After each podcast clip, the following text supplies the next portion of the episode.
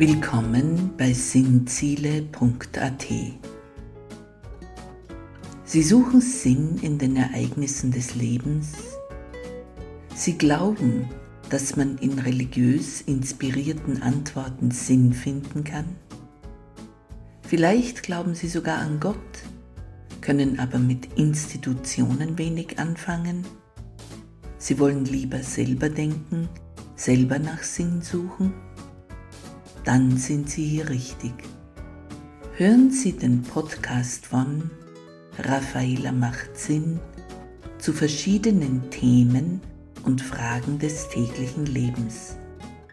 Tauchen Sie ein in sinnvolle Anregungen für Ihren Geist und Ihre Seele.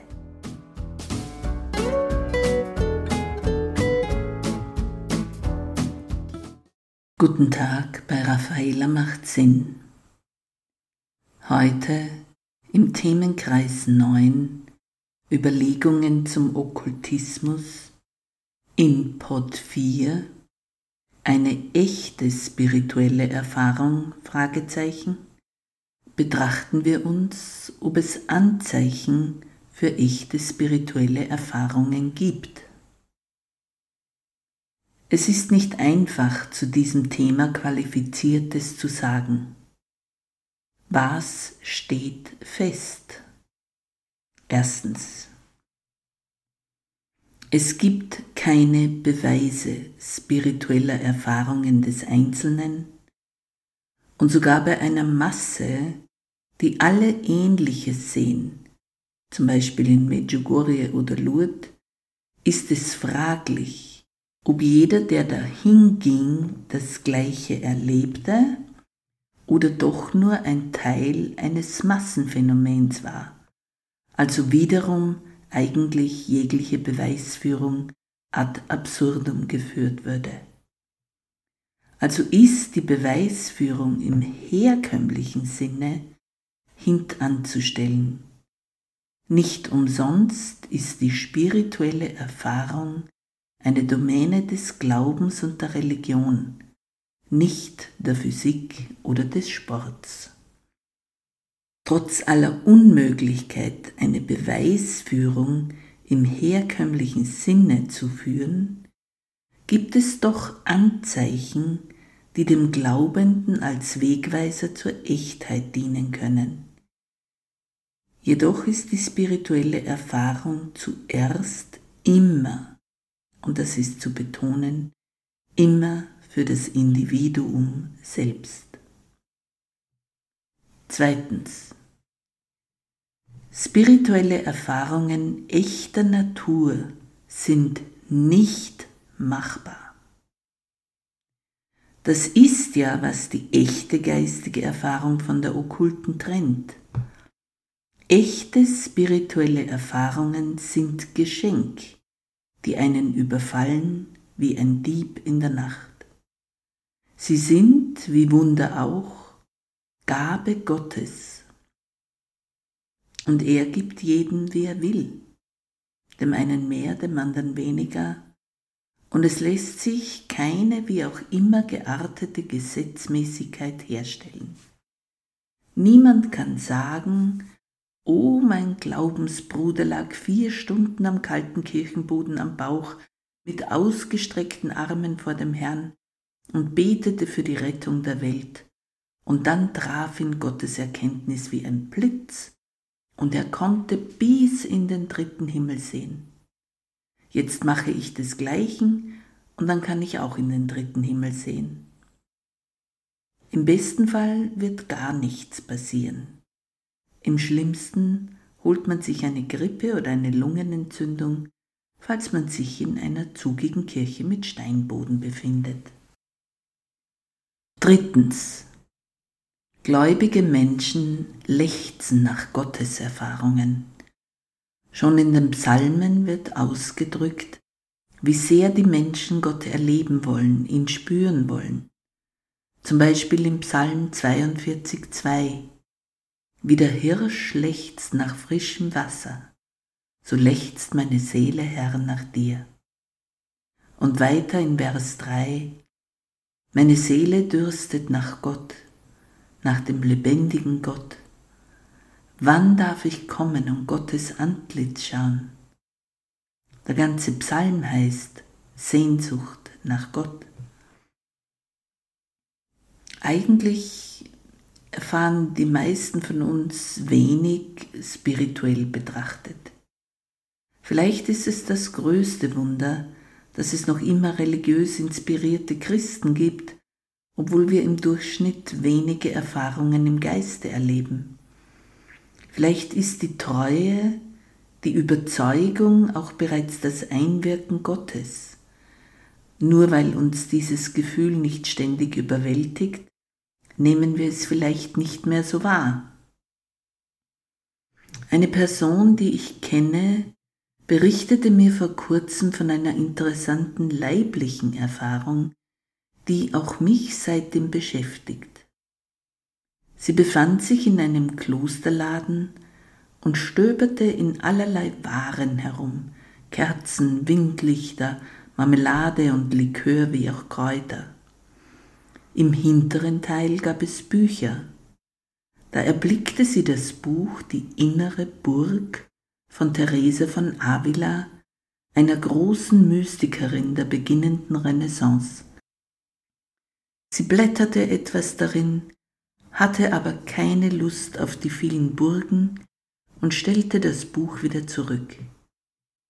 Dann erblickte sie ein kleines, dünnes Büchlein von Theresa mit dem Titel Ich bin die Schwierigkeit in Person.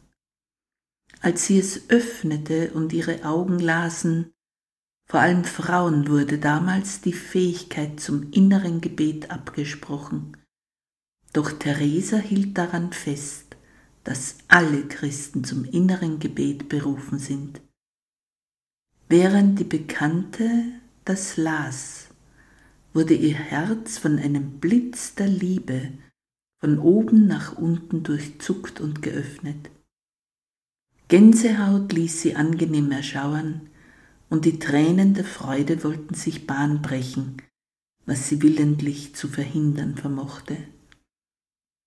Ein Weilchen dauerte das Gefühl an, dann verging es wieder.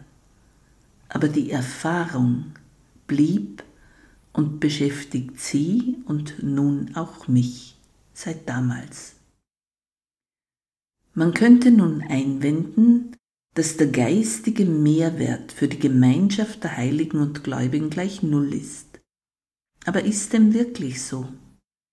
Was hat dieses ein paar Sekunden andauernde Durchblitzen mit der Liebe Gottes, davon bin ich wie auch Sie überzeugt, dass es das war, bewirkt? Zuerst für sie selbst. Es zeigte ihr, dass Gott sie nicht vergessen hat etwas, an dem sie in letzter Zeit doch zweifelte und manchmal fast verzweifelte. Es bestärkte sie wieder mehr ins Gebet der Tiefe zu gehen, wieder mehr Gott zu suchen. Dass sie das Büchlein kaufte, helfen ihr auch Theresas Weisheiten auf dem Weg, zum Beispiel jene, unabwendbares Negatives als Kreuz zu betrachten das man auch mal tragen kann, so wie alle Menschen eins haben und auch Jesus seines trug. Es war ja Jesus selbst, der uns aufrief, unser Kreuz auf uns zu nehmen, denn sein Joch wäre leicht. Sie erinnerte sich wieder, dass man manches Unangenehme auch einfach einmal annehmen kann und nicht immer daran herumdoktern muss, auch nicht religiös.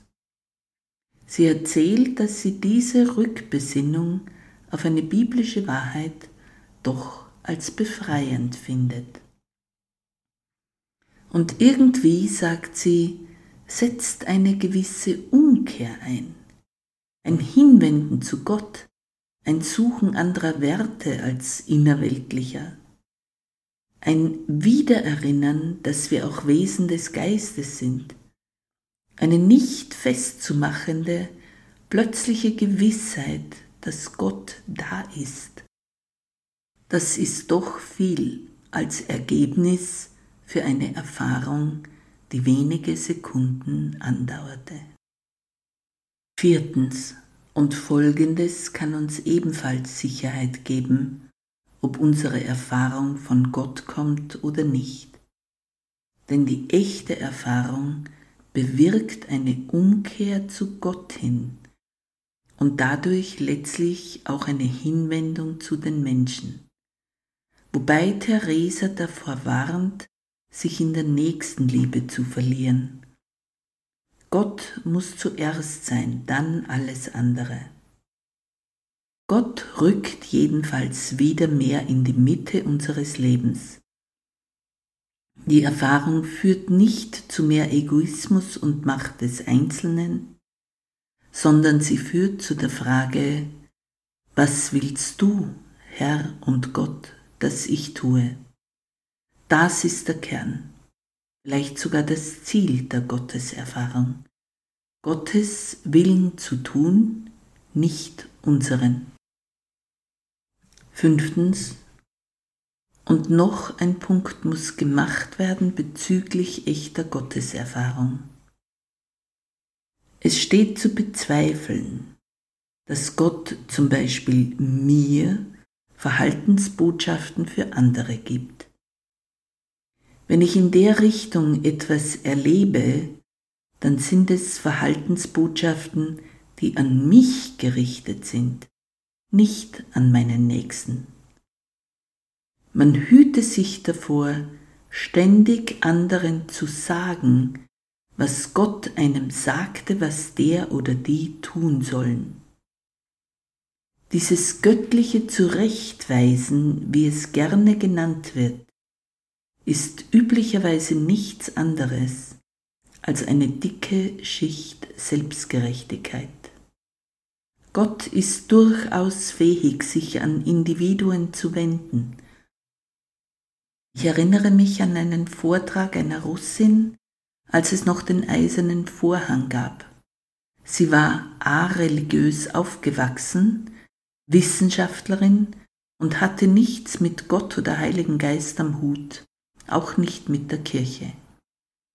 Eines Tages fiel sie über ein altes Gedicht, das ihr gefiel und über dem sie meditierte und plötzlich hatte sie eine Gottesbegegnung und wusste, dass es Gott gibt, egal was die Wissenschaft oder die Partei sagte.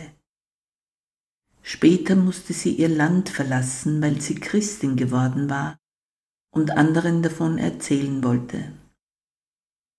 Übrigens, das alte Gedicht war das Vaterunser, welches sie nicht gekannt hatte. Man sieht, Gott kann sich bemerkbar machen, wenn er ein offenes Herz sucht, sogar im tiefsten gottlosen Kommunismus.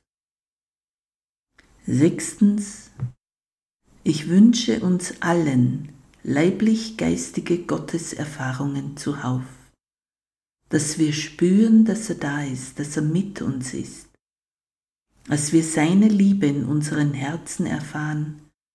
Und dass wir erleben, wie wir weit werden, wie wir Gott gegenüber werden wie weiche Erde.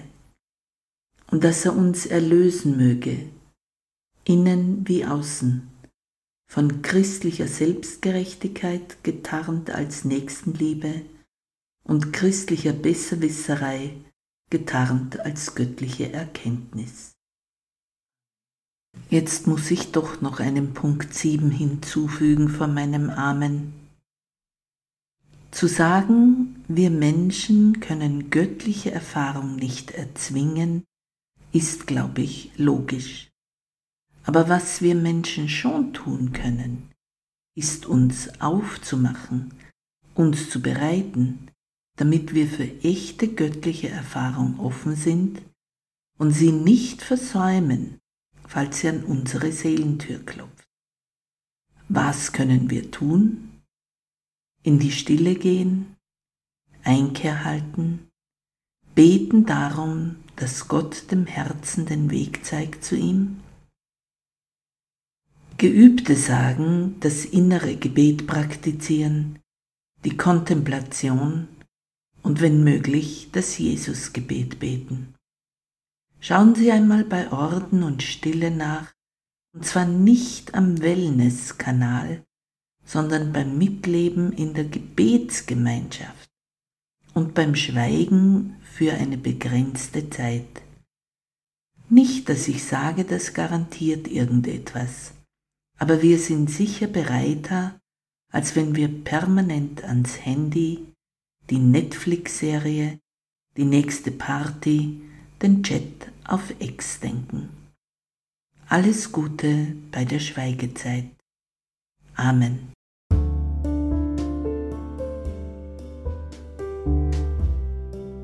Vorschau. Hören Sie am Sonntag, den 26. November 2023, einen Einzelpod zum Thema Kirchenaustritt nach Freiburger Art. Das haben Sie bestimmt noch nicht gewusst, ja vielleicht gar nicht für möglich gehalten. Und falls Ihnen der Blog gefällt, empfehlen Sie ihn weiter. Bis dahin verbleibe ich Ihre Raffaela und Gott segne Sie. Amen.